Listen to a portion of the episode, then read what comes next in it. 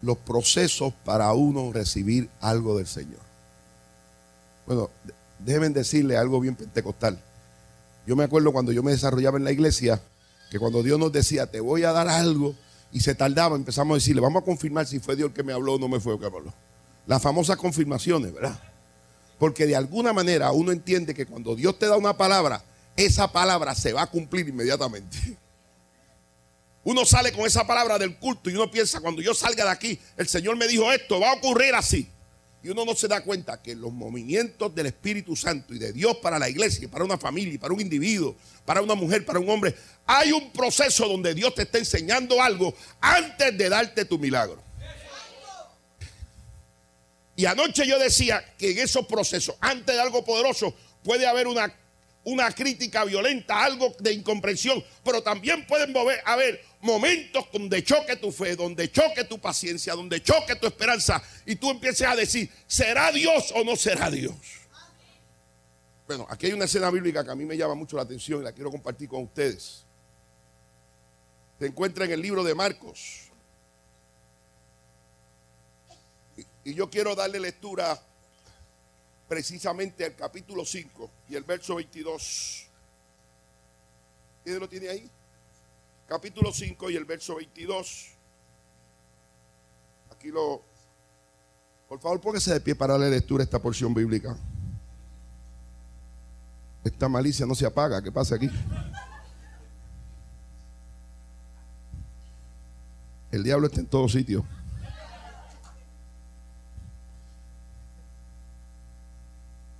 El verso 22. Dice la Biblia. Y vino uno de los principales de la sinagoga, llamado Jairo, y luego que le vio se postró ante sus pies y le rogaba mucho diciendo, mi hija está agonizando, ven y pon las manos sobre ella para que sea salva y vivirá. Fue pues con él y le seguía una gran multitud y le apretaban. Pero una mujer que desde hace 12 años padecía de flujo de sangre y había sufrido mucho por los médicos y gastado todo lo que tenía y nada había aprovechado antes de esa grave enfermedad, cuando había, oyó hablar de Jesús, vino por detrás de la multitud y tocó su manto, porque decía, si tocare tan solo su manto, seré salva. Y enseguida la fuente de su sangre se secó y sintió en el cuerpo que estaba sana de aquel azote. Llegó Jesús conociendo en sí mismo el poder que había salido de él y volviéndose a la multitud, dijo, ¿quién ha tocado mis vestidos? Y sus discípulos dijeron, después que la multitud te aprieta y dices, ¿quién me ha tocado? Pero él miraba alrededor para ver quién lo había tocado. Entonces la mujer teniendo y temblando, sabiendo lo que ella había sido, lo que había hecho, vino y se postró delante de él y le dijo toda la verdad. Y él le dijo, hija, tu fe te ha hecho salva. Ven paz y queda sana de tu azote. Y mientras él aún hablaba, vinieron a la casa de los principales de la sinagoga diciendo, tu hija ha muerto, ¿para qué molestas más al maestro? Pero Jesús, luego que oyó lo que decía, dijo al principal de la sinagoga, no temas, cree solamente. Y no permitió que le siguiese nadie, sino Pedro, Jacobo y Juan, hermano de Jacob. Y vino a la casa del principal de la sinagoga y vio el alboroto y a los que lloraban y lamentaban mucho. Y entrando Jesús les dijo, ¿por qué alborotáis y lloráis? La niña no está muerta, sino duerme. Señor, gracias, porque estamos en tus manos. Yo te pido que en este ambiente tú nos hables poderosamente y nos ministres a nuestro corazón y a nuestro espíritu. Toca, Señor, nuestras necesidades y déjanos ver tu gloria. En el nombre de Jesús te lo pido, te lo imploro. Amén, amén. Yo quiero que adore al Señor antes de sentarse y adore a los estilos, a su forma. Aleluya. Gloria a Dios.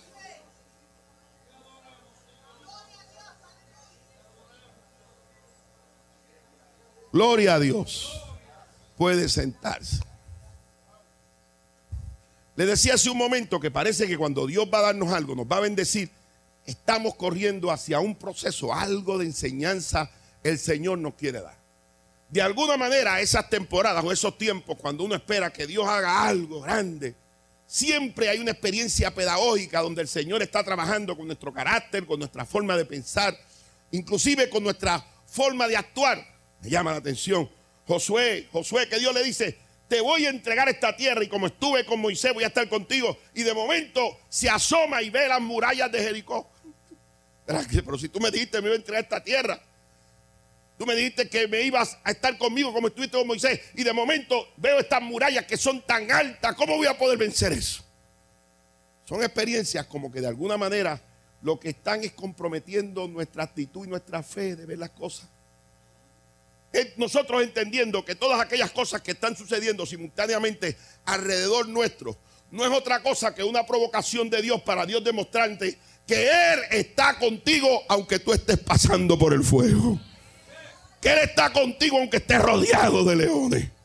Que Él está contigo aunque estés pasando por el medio del valle de la sombra y de la muerte. Él va a ser el Dios que se va a glorificar y que te va a bendecir que aunque tú veas que las cosas son difíciles, si Dios te dio una palabra, esa palabra es fiel y es verdadera. Y déjeme decirle algo, que Dios parece que le fascina chocar, que nosotros choquemos contra la realidad de nosotros. Le dice a Jeremías, te voy a hacer profeta de naciones. Y yo me imagino que eso debe haber sido emocionante para Jeremías, pero lo próximo fue una cisterna de agua le dice a José, te voy a bendecir. Y el sol, la luna y las estrellas van a doblarse ante ti. Pero lo próximo era la casa de Potifar y la cárcel. Bueno, esto sí que es duro. Le dice a Abraham, tu descendencia será como las estrellas del cielo. Pero la que le da se le da estéril. Parece que Dios como que está tratando de chocar la vivencia de una palabra contra nuestra realidad. Porque a nosotros a veces en esas experiencias preferimos decir, esto no fue Dios. Esa palabra no fue producto de Dios. Fue la emoción de alguien. O fue mi propia emoción. Porque nosotros hemos hecho un exégesis de la mover de Dios. Tratando de decir que todo lo que marcha bien, ahí está Dios. Pero cuando hay crisis, momentos difíciles, ahí no está Dios. Y yo vengo a decirte que hay tormentas donde Dios está en el centro y está para decirte, no tengas miedo, esto no es para destruirte, esto es para que mi nombre sea glorificado, esto es para que tú entiendas que yo estoy contigo y nada ni nadie te podrá hacer daño. Aleluya. Y, miren este hombre, escena trillada conocida, la hija de Jairo. Que no es cualquier individuo, es un líder. Y decide venir donde Jesús y decirle, tengo un problema serio. Mi hija se me está muriendo. Necesito que tú hagas algo. Yo reconozco que tú eres un Dios poderoso. Por favor, ayúdame con mi hija.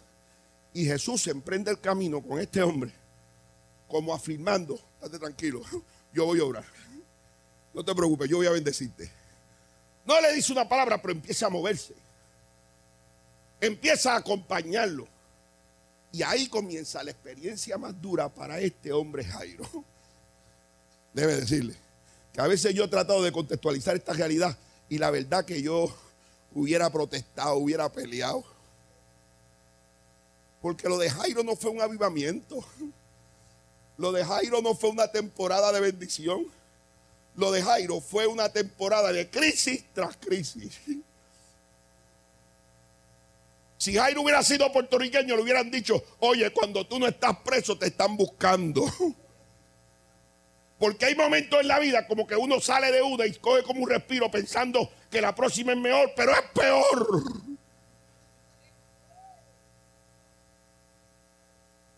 Y a veces uno piensa que Dios no está ahí.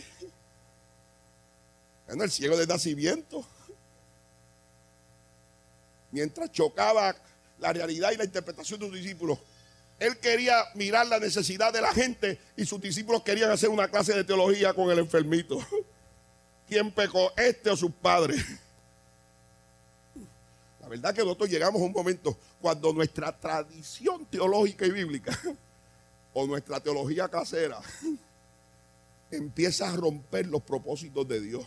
Porque tú no estás aquí para interpretar las crisis de la gente, es más, ni para interpretar tus propias crisis. Tú estás aquí para que entiendas que por lo que estás pasando es para que Dios se glorifique.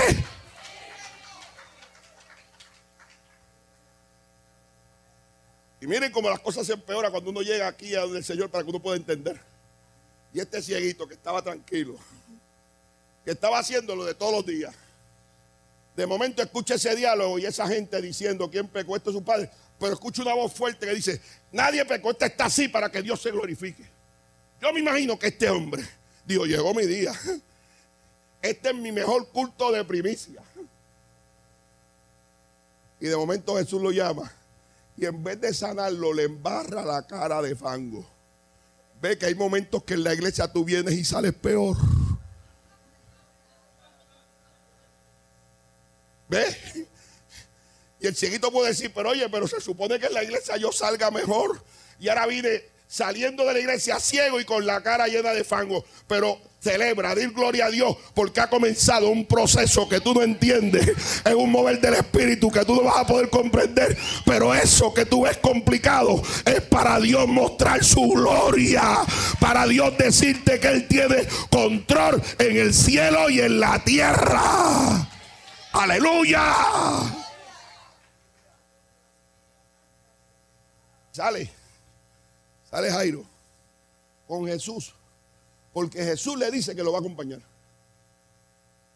Y emprende el caminar. Tu hija se está muriendo.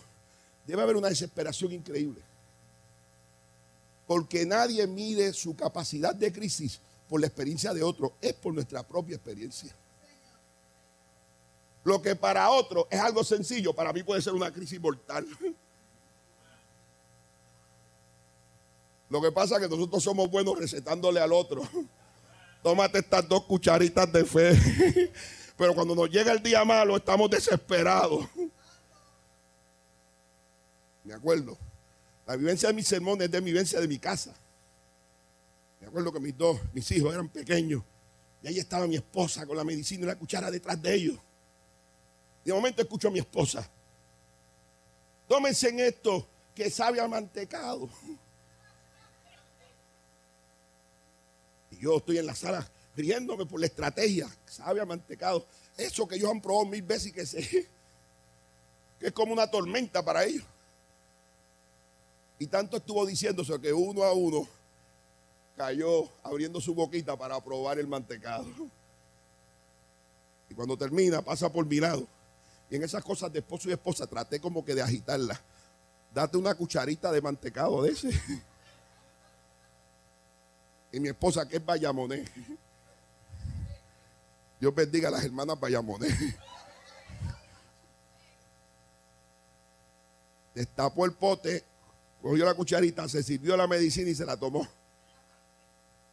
Y de momento su rostro se puso como una pasa. Porque a veces lo que nosotros pensamos que es mantecado para otro, cuando nosotros la probamos es amarga siempre la vivencia. Por eso es que en tu experiencia particular hay muchas cosas que a tu alrededor no te van a ayudar. Porque es tu propia experiencia. Es el trato de Dios para ti.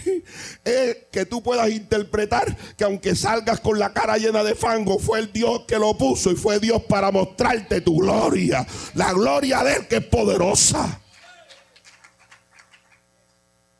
Y, y decirle que esto es una dinámica increíble. Porque Jesús llega a casos trágicos.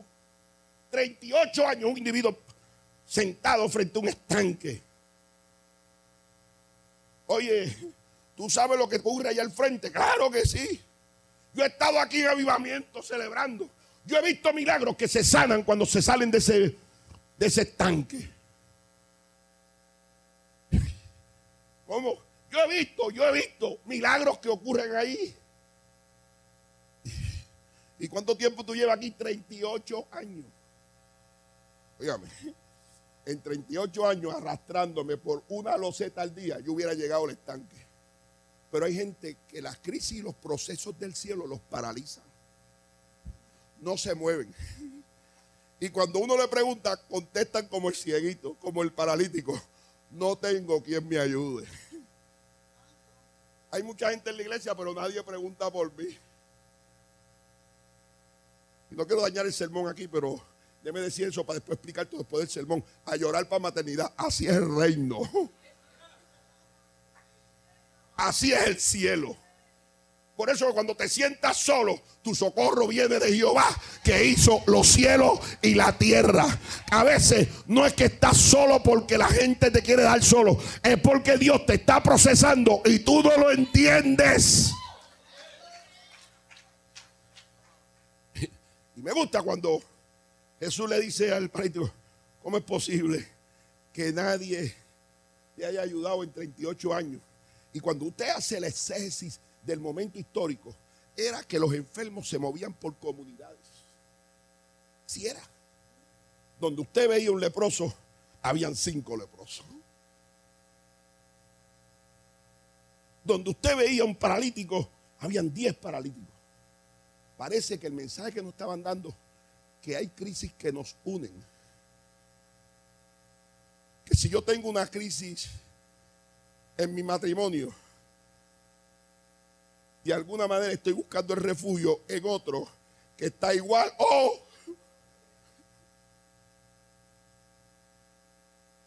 y alrededor de este paralítico lo que habían es otro paralítico. Cuando él decía, nadie me ayuda, claro que nadie lo podía ayudar si los que estaban al lado estaban igual o peor que él.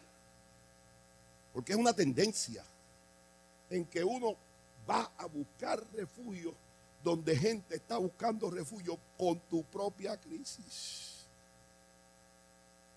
Jesús le dice, pero tienes razón, pero ¿por qué estar esperando a la gente? Llevas 38 años, ¿por qué tú no moverte? ¿Por qué tú no luchar por lo tuyo? ¿Por qué tú no entender que yo estoy en el asunto y que quiero hacer algo grande contigo? Y empieza a ocurrir algo poderoso. Porque cuando este hombre se da cuenta que está hablando con Jesús, empieza a sentir que ha pasado mucho tiempo perdido sin poder interpretar las situaciones que están pasando. Escúcheme, hay cosas que se están volviendo a repetir, es porque tú no has entendido lo que Dios quiere enseñarte. Es porque no has entendido que Dios quiere subirte de nivel. Es porque Dios quiere que te quieres ajustar al propósito de Él. Y hasta que tú no abras los ojos, le va a estar dando vuelta a la tierra prometida. Porque no has empezado a entender el propósito de Dios para tu vida. Y ahí está. Jairo caminando con desesperación. Mi crisis en este momento es la más grande en el universo. Y tengo a Jesús amarrado aquí. Y él tiene que pensar primero en mí porque mi crisis es de mi hija. Mi única hija. Así que él no puede atender a nadie. Ahora soy yo. Yo esperé. Yo estoy paciente. Yo canto. Yo diezmo. Yo ofrendo. Y tú estás caminando conmigo. Ahora me tienes que atender a mí. Y le está hablando a Jesús en esa forma. Y Jesús se detiene porque alguien no le habló a Jesús. Si le llega a hablar, Jairo le hubiera dicho, este no es tu tiempo, cállate. Es el Jesús mío, el que yo controlo, el que depende de mi crisis. A una mujer se le ocurrió tocar el vestido disimuladamente. Y cuando tocó el vestido, Jesús le da la espalda y pregunta, ¿quién me ha tocado?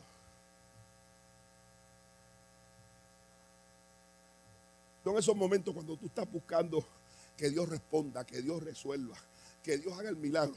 Y de momento sientes como que Dios te dio la espalda. te toqué yo, Jesús. Nunca he estado en la iglesia, pero se me ocurrió tocarte porque he escuchado de ti. Y he sentido que de ti sale virtud. Ve que esto es procesal.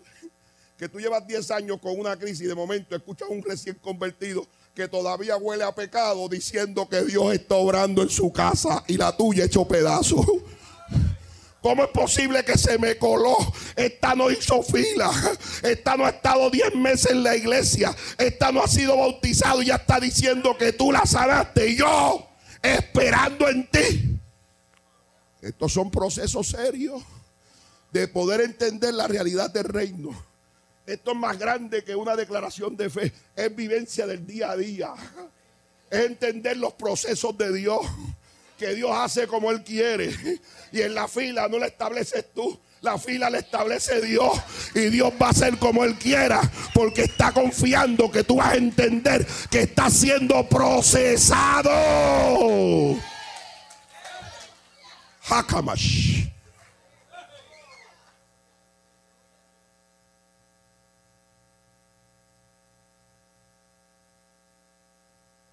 Alguien me ha tocado. Fui yo, se me ocurrió. Yo no sé orar mucho. Yo no sé muchos versos bíblicos. Cuando cantan en la iglesia, hago mímica con las últimas sílabas del coro.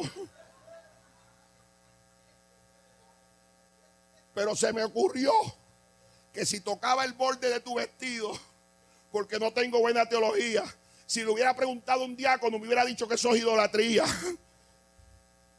Que esos no son los modelos de clásicos de la iglesia, que yo tengo que pasar al altar, que alguien va a poner aceite en mis manos, en mi frente, que todos van a orar en cadena, reprendiendo el cáncer, y que después que hagan todo eso, ahora es que Dios puede obrar. Y míreme bien, yo soy pentecostal de un, concilio, como dice mi hija, RT que decían esas sílabas para que yo, para camuflajearme lo que me estaban diciendo. Y un día los paré a los tres y le dije, ¿qué significa RT? Que yo soy RT, rajatabla. Eh, callen y no vuelvan a decir eso. Que me puede costar. Pero parece que el Espíritu Santo nos está hablando que los procesos no los ponemos nosotros que en este tiempo Dios está rompiendo los procesos clásicos.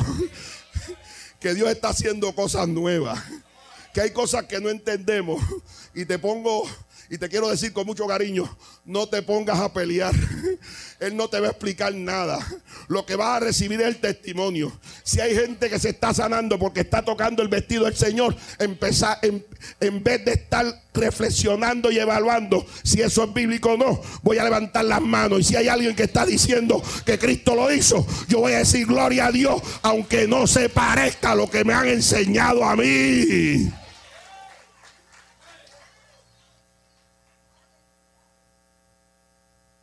Ahí está esa mujer. Estoy sana. Y Jesús afirmando, virtud salió de mí.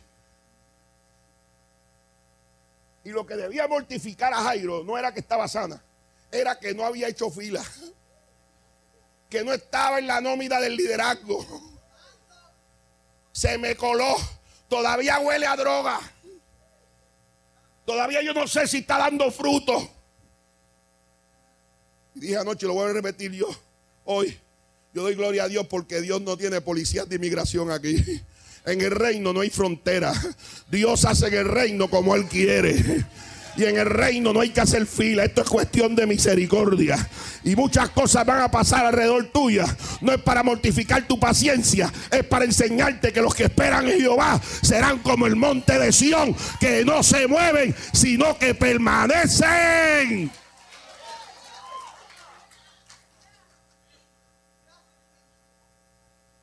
Y para completar la escena de la crisis. Porque parece que al pobre le llega todo de cantazo. Me estoy curando. Yo digo esto en América Latina y no me entienden. No solamente la mujer se le coló, sino que ahora alguien se le lo está tocando por la espalda. Jairo, no molestes mal, maestro. Tu hija se murió.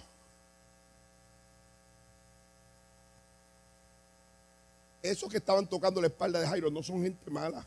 son gente con buen espíritu, pero que no entienden lo que está sucediendo en la atmósfera del espíritu. Son matemáticos de reino que suman y dicen esto es 2 más 2 y tiene que ocurrir esto ahora y tiene que ocurrir esto. Y no se dan cuenta que aquí muchas veces el 2 más 2 da 8 y 7 y 5. Y le estaban diciendo, no molestes más al maestro, que tu hija se murió. En un español de aquí, de Bayamón, entre nosotros, no ores más. Empieza a aprender a vivir con eso. Y Jesús, que estaba trabajando con la mujer del testimonio, Escucha eso, Jesús, que escucha hasta detrás de las paredes. Escucha que le están diciendo eso. Y dice la Biblia que se vira un momento al que le estaba dando la espalda. Se vira y le dice, mentira, no le crea. Y vuelve para acá.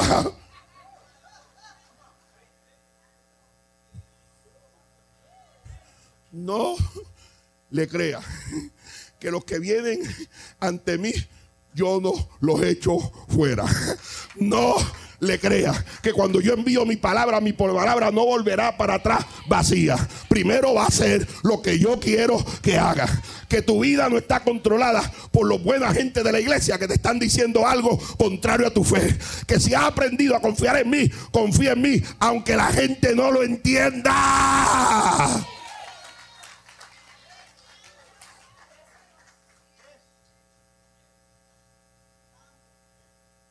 Déjame decirle. Hay gente que como son tan buena gente, no entienden los procesos de Dios, se convierten en una piedra en el zapato de la gente. Yo pasé por eso. Yo sé lo que te estoy diciendo. Yo llevo 25 años en la iglesia. Y aparte soy pana fuerte del pastor. Son gente buena gente. Buena gente, son gente de Dios.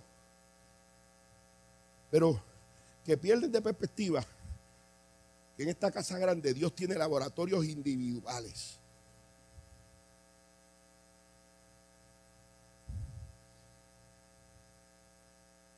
Un día le estaba diciendo yo al Señor, Señor, gracias. Como confesión digo esto con mucha humildad, porque me siento un, un campeón. Fíjate, todo lo que hemos caminado juntos, yo no sé lo que es una prueba grande llorando, dándole gracias a Dios por eso. Mi peregrinar ha sido bendecido por Dios. Un muchacho de Villa Contesa que iba a pies a la iglesia, a la calle Comerío, porque no había ruta para buscarme. Me iba a pies orando diciendo, Señor, hazme un ministro. Y cuando llegaba a la iglesia había tanto líder que cuando me miraban a mí decía, este va a ser un diácono bueno. Yo estoy aquí como un abortivo, como decía Pablo. Porque a la hora verdad nadie creía en mí. Pero las caminatas esas desde mi casa a la iglesia, cuando la gente venía a pie a la iglesia, ¿verdad? Ahora no. A veces se me, mete un espíritu pastoral, pero reprendan al diablo. yo no voy a dañar este sermón con eso. No lo voy a hacer. Pero yo me iba a pie, los cultos para mí eran importantes. Yo no me quería perder un culto. Yo sentía que si me quedaba en casa, algo pasaba. Bueno, mi teología es, si te quedas en tu casa mañana, el día va a ser fatal. Yo mismo me lo creía. No me lo crea usted, pero si choca después del otro día del culto, no pregunte. A la casa de Jehová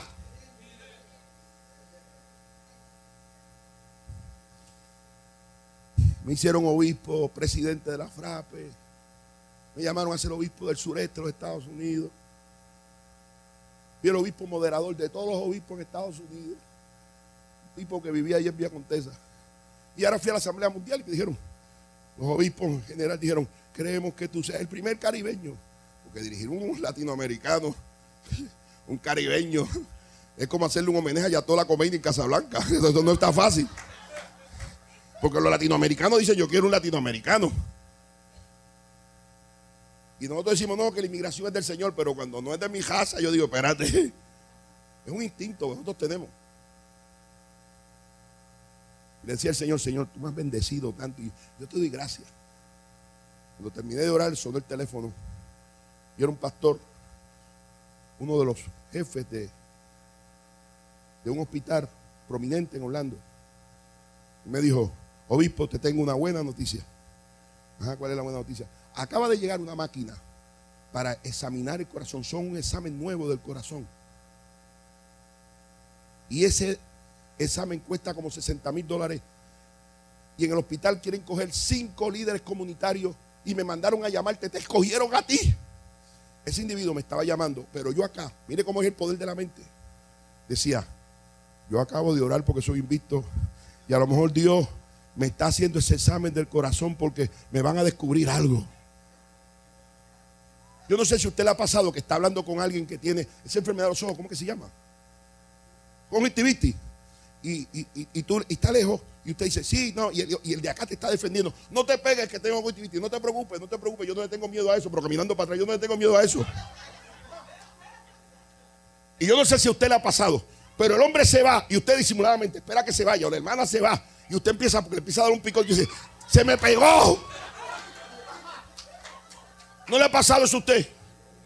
A mí me ha pasado. Y yo dije, wow, ese examen, ¿y por qué yo? Y le decía, y de momento, mire, mire lo que es la inteligencia del hombre. Mira, la verdad que yo te agradezco esto. Para mí es un honor. Pero a mí me gustaría que en vez que fuera yo, que fuera mi esposa.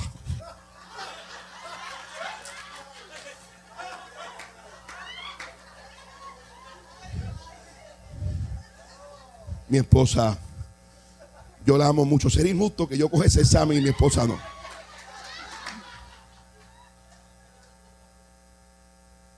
Obispo, voy a preguntar.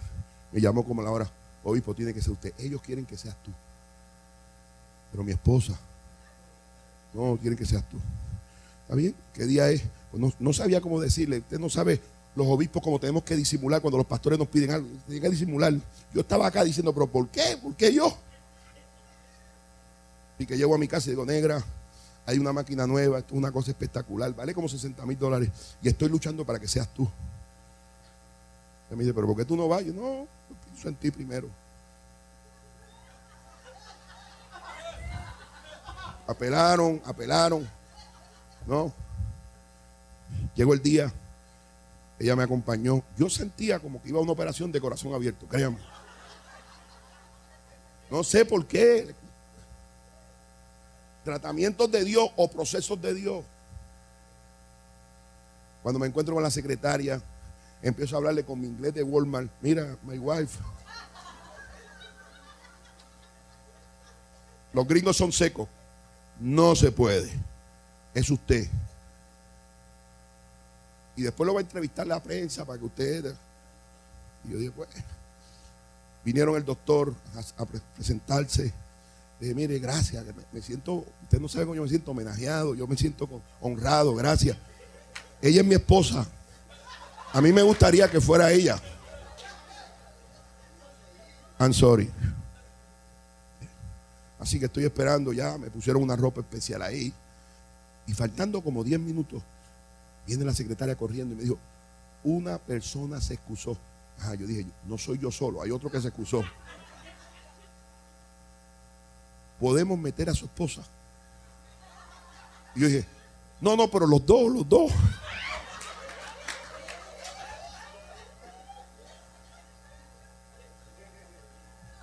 Pusieron una camilla, otra camilla, nos metieron, es un túnel, una, unos exámenes nuevos para checar el corazón por adentro. Me sacaron, metieron a mi esposa, sacaron. Pero en una hora le vamos a decir el resultado. Así que llevé a mi esposa a la reunión, yo me fui y yo pendiente, esa hora se me hizo como un siglo. y sonó el teléfono. Me dijo el médico, ¿dónde está? y los médicos en Estados Unidos no juegan. estoy en una reunión y su esposa en otra reunión. Tiene que traer a su esposa inmediatamente aquí. Pero ¿qué pasó? Tiene que traerla aquí. Llamé a mi esposa y le dije, mi amor, ¿te quieren ver? La fui a buscar. Cuando llegué al hospital, habían dos enfermeras esperándonos con una camilla. Acostaron a mi esposa. Me llamó el médico y me dijo, hemos encontrado que tu esposa está a punto de infartar procesos que uno no entiende. la forma cuando en la matemática de Dios 2 más 2 da 8. Yo tratando de escapar o era un impulso del Espíritu para cuidar a mi esposa. En menos de 24 horas habían operado del corazón a mi esposa. Pero Dios la habría librado de un infarto sencillamente porque yo no entendía al principio y pensando que estaba yo zafándome de algo, Dios me estaba usando para cuidar a mi esposa. Porque tu crisis no es para destruirte. Lo que tú estás pasando es para bendecir.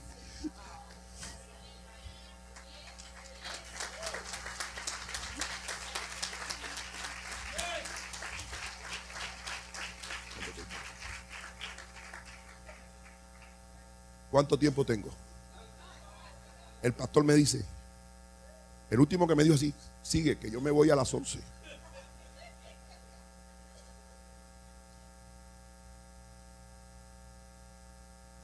Está la viuda con su único hijo en un ataúd. La ceremonia fúnebre, los sacerdotes estaban adelante. Segundo, estaban las mujeres contratadas para llorar. El ataúd, la madre. Jesús llega y para la ceremonia fúnebre. Él está viendo a través de los sacerdotes, a través de las mujeres que lloran, a través del ataúd, a la madre de ese muchacho que era viuda y que ese era su único hijo. Está llorando lo que representaba eso para una mujer en Israel. Usted lo tiene que haber escuchado, usted sabe lo que pasaba. Jesús está viéndola y no le habla a ella que está pasando por la crisis de perder a su hijo. Le habla al hijo que estaba muerto, que no estaba orando, que no estaba pidiendo. Muchacho, levántate. Yo me imagino que el muchacho se levantó y miró a Jesús. Yo sabía que tú ibas a venir. Yo no faltaba un culto. Tú tenías que hacer esto por mí. Y yo me imagino a Jesús diciendo, no lo hice por ti. Estoy cogiendo tu crisis para bendecir a tu mamá que está detrás. Porque lo que te está pasando a ti, Dios lo va a usar para bendecir a otro. No le creas, Jairo.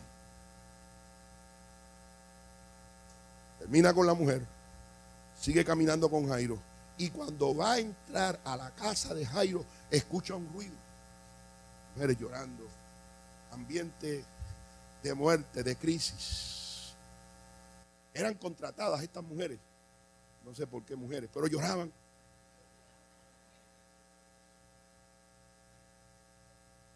Para llenar el ambiente de algo trágico. Usted tiene que haber vivido esa experiencia. Yo la he vivido muchas veces. Nosotros los pastores, los líderes de la iglesia, vivimos esa experiencia. Yo he estado en ceremonias fúnebres con mi esposa, mirando hacia el ataúd y empiezan a bajarse mis lágrimas.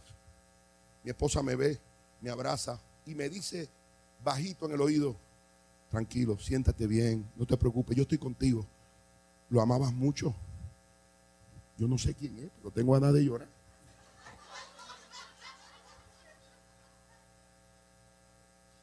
No sé quién es. Estoy allí porque soy obispo. Estoy allí porque es mi responsabilidad.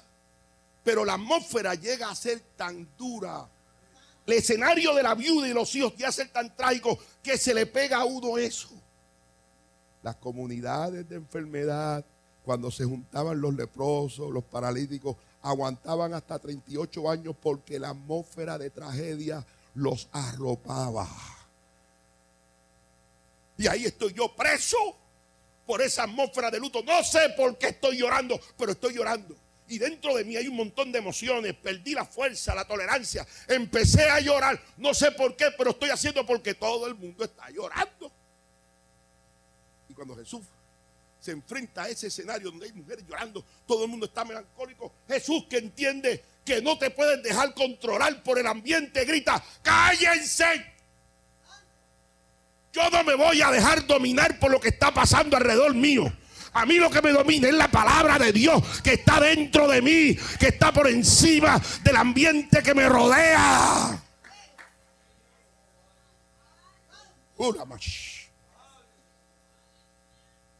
No te puedes dejar dominar por lo que ven tus ojos. La atmósfera no te puede controlar a ti. El ambiente de lo que está pasando no puede romper tus sentidos espirituales. Lo que está pasando no puede dominar tu fe. Si Dios dijo que te va a bendecir, aunque estés en el mismo infierno, Dios te va a sacar de ahí y te va a bendecir.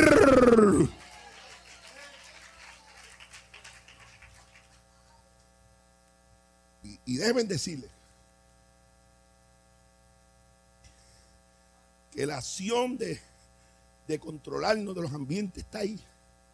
Está ahí, está ahí. Está ahí. Las deudas tratan de dominarnos. Una carta de nuestro patrono despidiendo nos domina en el ambiente, domina nuestra mente.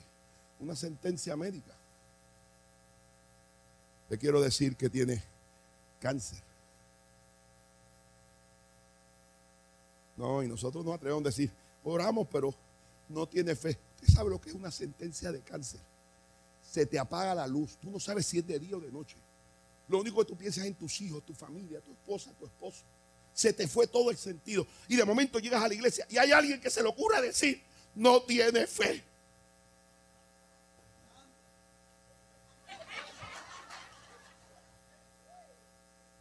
¿No tiene qué? Está luchando con el ambiente, está rompiendo los moldes, está tratando de que Dios lo está convenciendo. Hay un pastor en mi región, fue un predicador a su iglesia, un evangelista. Este evangelista que nosotros tenemos y a veces menospreciamos. Se para en el micrófono en una vigilia y después que termina de predicar, mira al pastor y le dice, mira, Dios dice que te sana de cáncer. Él se levantó y se fue a la oficina. Vinieron los ujieres. Dijo, ¿quién invitó a este hombre? Fulano de tal. Díganle que no lo puede invitar más. Es un falso profeta. Yo no tengo cáncer. Porque no tenía cáncer. Se molestó con el predicador. Se fue. Pero a tres semanas está en un diagnóstico normal de eso que hacemos nosotros. Y el médico dijo, espérate, veo algo raro. Le hicieron un examen más fuerte y encontraron que tenía cáncer en el hígado. Me llamó desesperado. El predicador, el evangelista que me dijiste que invitara, lo invité. ¿Dónde vive? Me dijo que yo tenía cáncer y que Dios me iba a sanar. Porque los procesos de Dios, dos más dos no da cuatro. Aquí Dios suma. Y a veces Dios lo que te está diciendo es, vas a pasar por un momento difícil, pero te advierto desde allá. Yo voy a estar contigo y al final te vas a dar cuenta que mi palabra es más poderosa. Entiende el proceso, controla el ambiente.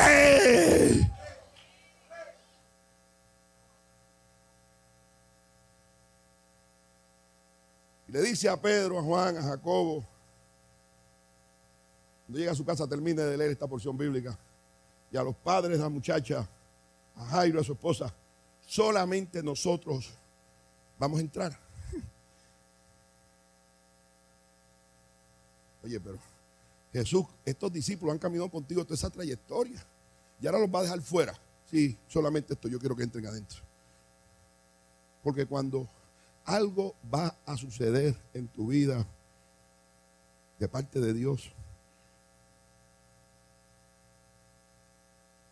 Tienes que tener control con quien tú compartes lo que Dios está haciendo. Porque hay gente que no va a entender. Imagínense, Abraham va con su baby, el único hijo. ¿Se acuerdan? que te voy a hacer príncipe de de naciones, tu generación no va a ser contado. La esposa es estéril de momento, cuando está viejita, pare un muchacho. Y el Señor le dice, sacrifícalo. Coge la leña, el fuego y coge unos sirvientes para que le ayuden a cargar eso. Y cuando van a entrar a subir al monte, le dice, porque nadie sabe lo que Dios le dijo en el corazón, nadie sabe el proceso de Abraham. Le dice a los criados, aquí donde dejé los asnos, ando un burro. Donde deje los burros, ustedes se van a quedar. Yo voy a subir solamente con mi hijo. ¿Usted se imagina que esos sirvientes subieran en ese proceso de Dios y que vieran que Abraham iba a sacrificar a su propio? Usted sabe el escándalo en la iglesia que se iba a formar. Hermano, esto no es serio. Nosotros leemos las cosas en la Biblia y pensamos, usted se imagina, la mamá de ese niño ha estado llorando por ese hijo y de momento este hombre va a matar a ese muchacho y dice que fue Dios que le habló en el culto de anoche de oración.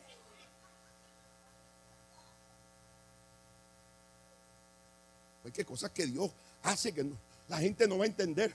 María, mi hija. Y ahí está María en la vigilia, ahí está, orando. Mi hija, voy a posar sobre ti y vas a tener un hijo, que es mi hijo. Y llega María donde José, José, te tengo que decir algo. Fui al culto de oración y salí embarazada.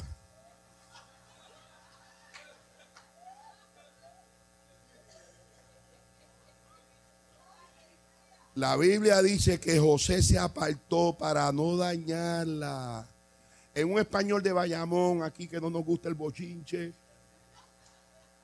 José dijo, yo no te voy a atacar, tú por tu lado, yo por mi lado, y vamos a disimular aquí para no dañar tu testimonio, porque eso de que saliste embarazada en el culto de oración, nadie se lo va a creer. ¿Usted cree que eso fue así? Porque sí. Dios tuvo que hablarle a José para convencerlo. José, estate quieto, soy yo, ¿verdad? Y fue en el culto de oración. Porque los procesos no mucha gente los entiende. Hijo, espérate un momento. Que como hay mucha gente que solamente están amarrados a la tradición, vamos a dejarlos al lado de los burros.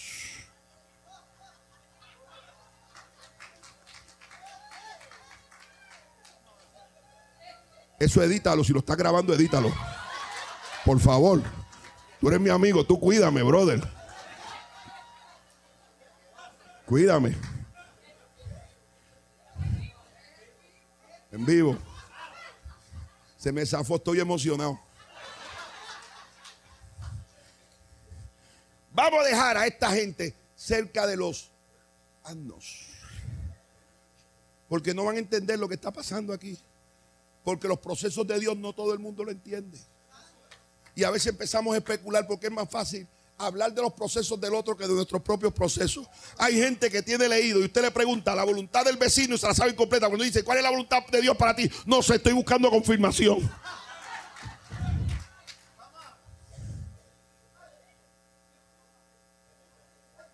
Cállense. Y rompió el molde. Vengan ahora ustedes nada más, que son los que pueden entender lo que va a pasar ahora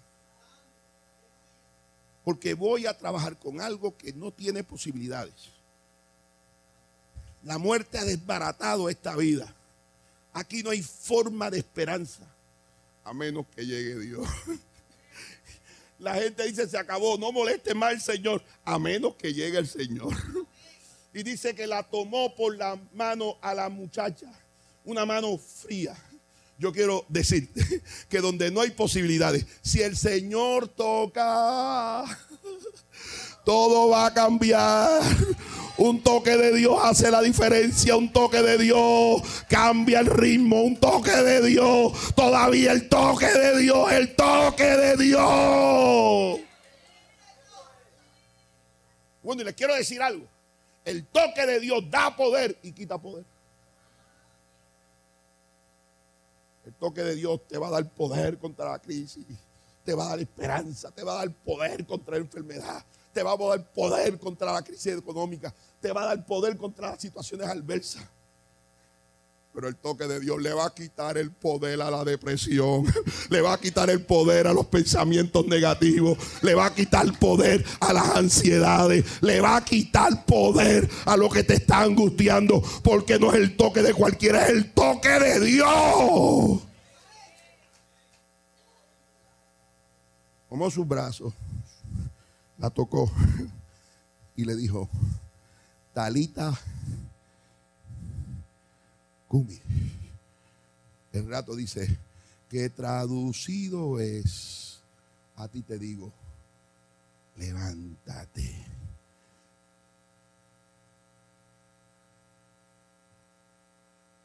Y el Señor, cuando toca,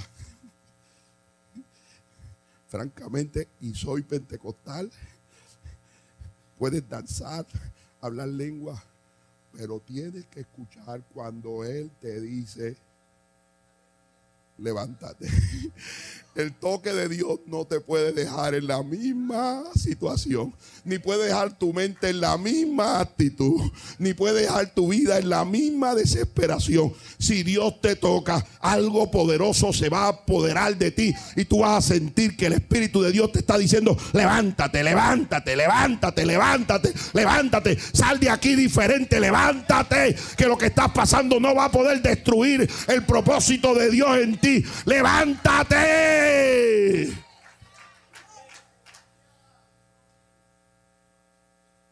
Y debe decirle,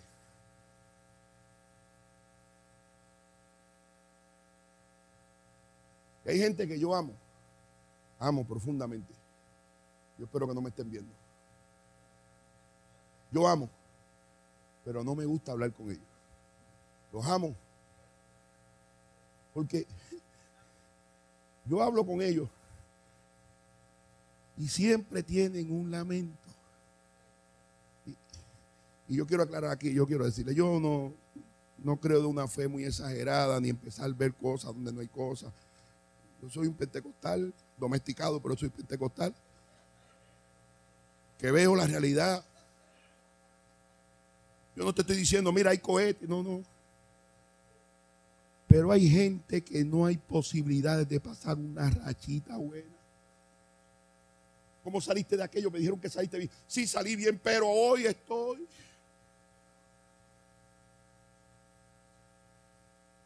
Pero me dicen que Dios te sanó, sí, pero me empezó un dolor ahora aquí. No. Entonces tú escuchas esa gente y tú sientes que Dios está trabajando, pero ellos no han escuchado la palabra profética. Levántate. Levántate. Tienes que tener otro cántico. Tienes que sentir algo poderoso del Espíritu. Es la confianza de Dios. No es que se va a apagar el horno, pero es Dios diciéndote, camina, porque cuando mires para atrás, me vas a ver a mí al lado tuyo. Y yo voy a estar contigo dentro del horno de fuego. Por eso es que yo pienso que hay gente que no sale del horno de fuego, porque es en el único lugar donde tienen revelación de Dios. Lo saca del horno y nunca ven a Dios. Levántate levántate, levántate, levántate.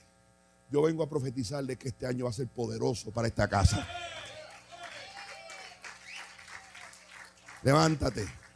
No importa lo que oiga, no importa, levántate. Este es el tiempo de nosotros. Este es el tiempo de la iglesia. Este es el tiempo tú que te apasiones. Este es el tiempo de que tu vecino venga a esta casa. De que el compañero y la compañera de trabajo te los vas a ganar y Dios los va a traer a esta casa. Tus hijos y tus familiares van a venir a esta casa. Levántate. Y lo que pensaste que no era posible, lo que ayer te molestaba, lo que ayer te derrotaba, levántate. Hoy tú lo vas a derrotar.